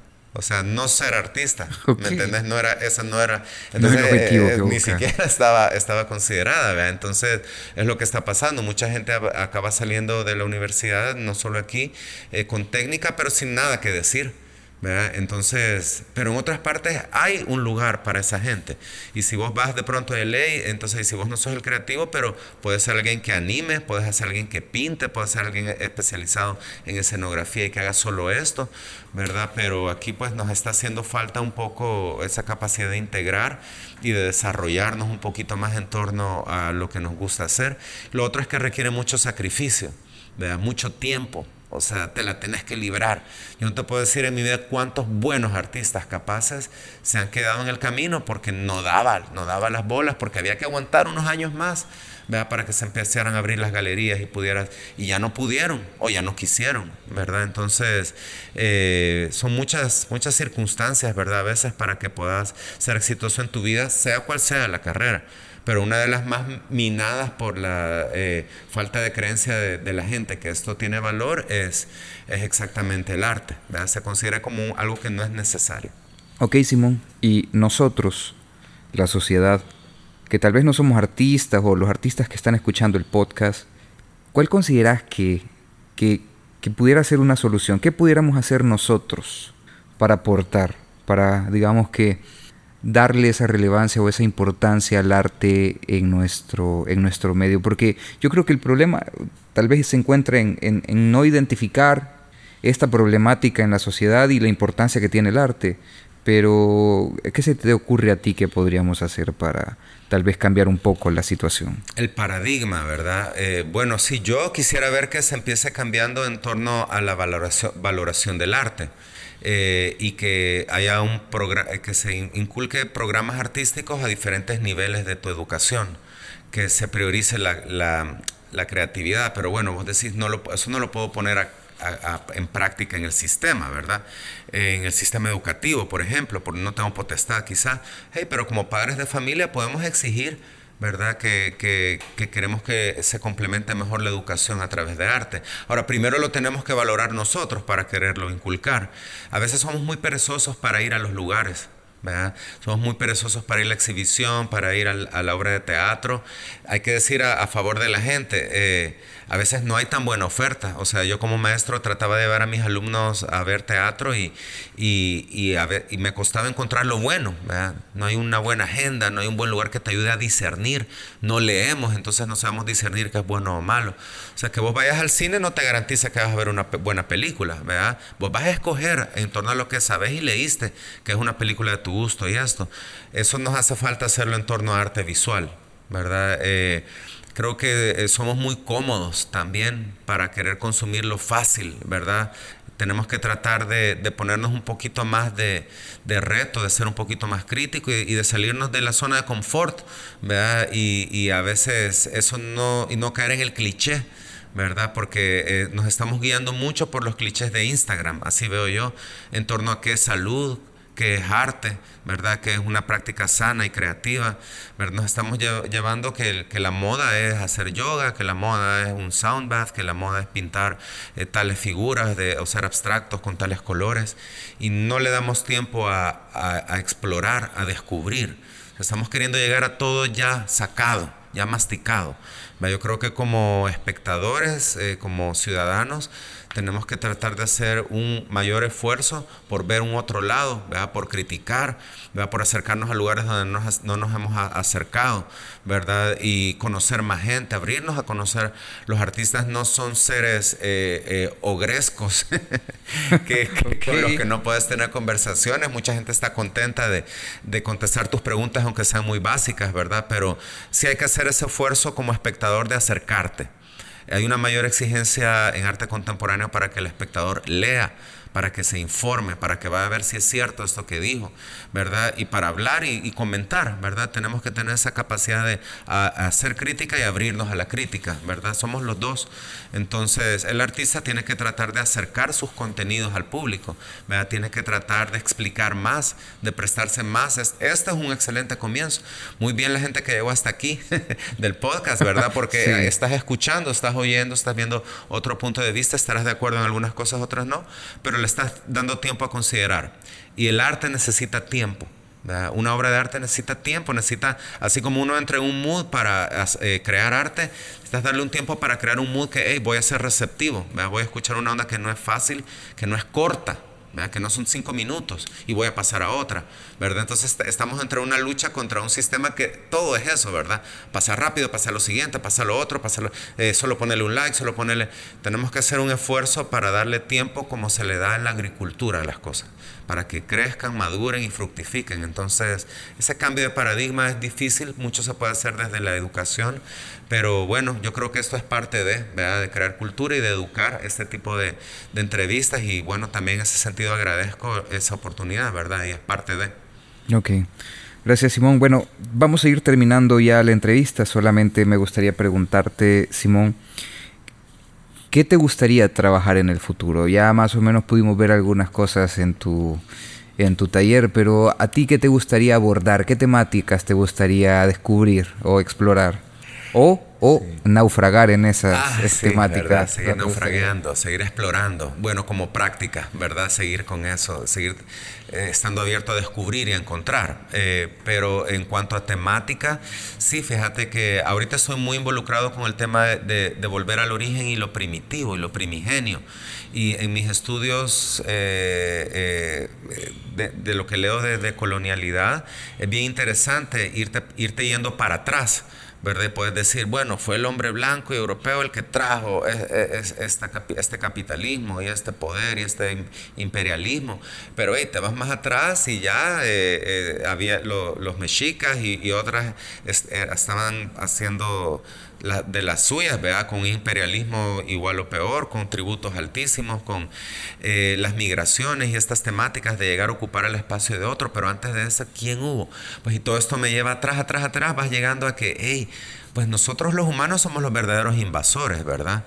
Y los animales y las plantas, aún ellas tienen a veces esas funciones, ¿verdad? Entonces, eh, eh, quizás es como algo que, que siento que en el futuro puedes llegar al origen, o sea, al pasado, al origen del pasado. Eso me interesa un montón. Y también fíjate que me interesa mucho eh, el tema de los animales. Eh, creo que la manera, esto me lo dijo un amigo que, respeto mucho, Julio López, eh, que él a su vez lo vio, pero que decía que podíamos saber mucho de la manera en que los seres humanos nos íbamos a tratar entre nosotros en el futuro a partir de la manera en la que ahora tratábamos a los animales. Y ese es un tema muy de impacto para mí, la manera en la que tratamos a los animales, en la que los industrializamos, en la que lo hacemos cosas, en la que alteramos su naturaleza para nuestra conveniencia. Lo mismo con las plantas. Por ende, no es de extrañar que hagamos eso con los otros seres humanos. Entonces, eh, siento que hay un, hay un bucle interminable de lucha social, que puedo entrar a, ese bucle y como dice el taoísmo, solo vas a entrar y eso nunca va a cambiar, siempre va a haber pobreza, siempre va a haber riqueza, siempre va a haber desigualdad, pero hay algo más ahí que, que quizá pudiera separar ese, ese, ¿qué sería? Que está en el origen de eso, ¿verdad? Es, ese es un tema que, que curiosamente también me lo encontré hace poco en esta serie de ciencia ficción Ahsoka y lo menciona uno de los personajes y me pareció como wow, o sea, esto. Pero sí, mi sensibilidad hacia los animales se ha incrementado un montón y me hace pensar, entre otras cosas, en, esto. En esa temática. Ok, interesante. Y bueno, para terminar, Simón, algo que te gustaría comentar o compartir con quien nos está escuchando sobre la, el arte en la región centroamericana bueno, me gustaría mucho agradecerte a vos la oportunidad de, tener esta, esta plática y de tener, grabar este contenido que pueda ser de acceso a, a más gente. Agradecerle a la gente que se lo está echando, que se lo ha echado eh, eh, se requiere también a veces mucha paciencia para, para escuchar y tratar de entender el pensamiento del otro, ¿verdad? Y creo que eso es bien importante y de verdad eso es algo que quiero decir, agradecer un montón la oportunidad y a la gente que está haciendo este esfuerzo y que ha estado acá, yo les quiero decir que eh, es importante, el arte es algo muy importante en nuestras vidas, ¿verdad? Es algo vital, es algo que nos puede hacer entender el mundo de una manera más profunda y vivirlo mejor y cuestionarnos para ser mejores, mejores personas, mejores ciudadanos, eh, mejores eh, eh, amigos, mejores creadores y gente que deambula y explora el mundo, ¿verdad? Y que hagamos ese esfuerzo, ¿verdad? Por abrirnos. yo desde mi punto es lo que quisiera estimular, que la gente vea que la creatividad está en todo, no solo en el arte y que el arte puede verdaderamente hacer, hacerte ver todo de una manera más completa y mejor. Entonces, que eso los inculco yo, de tratar de acercarse. Eh, les recomiendo mucho aquí la fábrica, porque estoy aquí, estoy involucrado y porque son eventos muy abiertos. Aquí en la fábrica estamos teniendo eventos cada dos meses, abiertos al público, eh, exhibiciones, eh, ya vamos a tener algunos mercaditos, tenemos también proyección de películas. Entonces, métanse en la página de la fábrica, vean qué es lo que está pasando ahí. Si hay otras galerías, espacios de arte que le llaman la atención, empiecen a meterse, hagan el esfuerzo de hacerlo en su país, no solo cuando viajan, pero sin duda que también cuando viajan, hacer un día de visitar museos, de visitar galerías, de visitar una onda de música en vivo, algo muy distinto. También no solo acercarse a la institución, acercarse al arte y, los eventos que producen los mismos artistas, lo que pasa un poco en la calle, ¿verdad? Creo que eso nos va a abrir nuestra manera de ver, entender y, y mejorar el mundo. Ok. Bueno, Simón, con esto terminamos el capítulo número 55. Ha sido una experiencia muy interesante. Muchas gracias por el tiempo y la verdad es que me llevo nuevos aprendizajes. Buenísimo, gracias a vos y gracias a, a la gente que escucha. Nos escuchamos pronto.